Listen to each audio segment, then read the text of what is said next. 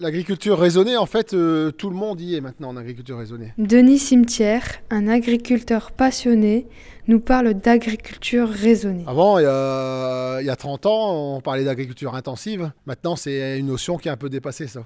Puisque la loi nous oblige à raisonner. C'est-à-dire, à chaque fois qu'on met de l'engrais sur les champs, à chaque fois qu'on fait un traitement, à chaque fois qu'on fait une intervention quelconque, un semis, une récolte, on doit tout noter. Par définition, tout le monde est en raisonné maintenant. L'agriculture intensive, comme on faisait il y a 30 ans, il y a eu des excès il y a 30 ans, maintenant c'est fini ça. D'une part, la loi l'interdit. Et puis euh, d'autre part, euh, les prix des produits ont tellement augmenté que les traitements, on les fait pas par plaisir. hein. Quand on fait les traitements, c'est vraiment qu'il y a une attaque. On va pas en parler ce matin. Un chef, quand il a vu les chaux de Bruxelles avec des petits points dessus, il a fait la tête. hein. On traite de moins en moins. Donc cet été, il y a eu tellement chaud, on a eu des attaques d'insectes, des alrodes qui font des piqûres dans les choux de Bruxelles. Et ben, chef, il a fait la tête quand il les a vus. Il dit on va passer beaucoup de temps à les, à les préparer. Et nous, on les, a, on les accueillit à la main, un à un. Et on a fait des traitements. Et si l'année dernière, j'avais fait moins de traitements, on n'a pas récolté de choux de Bruxelles. Éradiquer, c'est plus possible d'éradiquer maintenant, puisque les.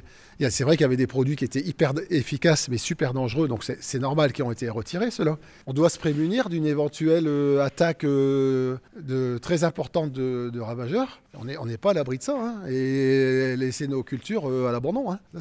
Ou pas pouvoir les récolter. hein. Justement, les colonies de bourdons, elles sont utilisées de manière à, à lutter. euh, Les bourdons, c'est pour la pollinisation. Les bourdons, c'est pour polliniser les fraises.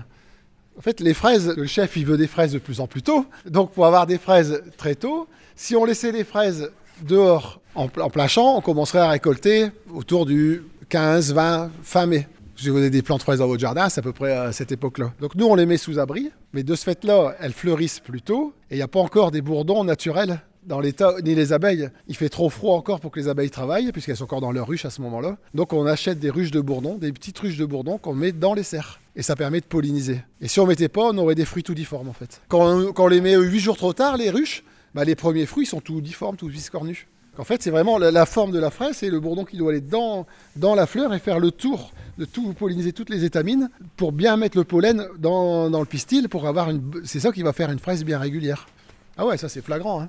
Donc on peut dire que les bourdons sont aussi importants qu'une abeille. Aussi important, ouais. En été, j'ai des- un apiculteur qui met des ruches, bon, on les verra, les ruches elles sont encore là. Par exemple, pour les tomates, les courgettes et tout ça, il ramène les ruches, mais ça c'est un peu plus tard en saison. Donc les abeilles, elles travaillent. Un bourdon travaille à partir de 6 degrés de mémoire. Et l'abeille, il faut 15 degrés pour travailler. Sinon, elle reste dans sa ruche au chaud, l'abeille elle bouge pas. Le bourdon, il est plus courageux.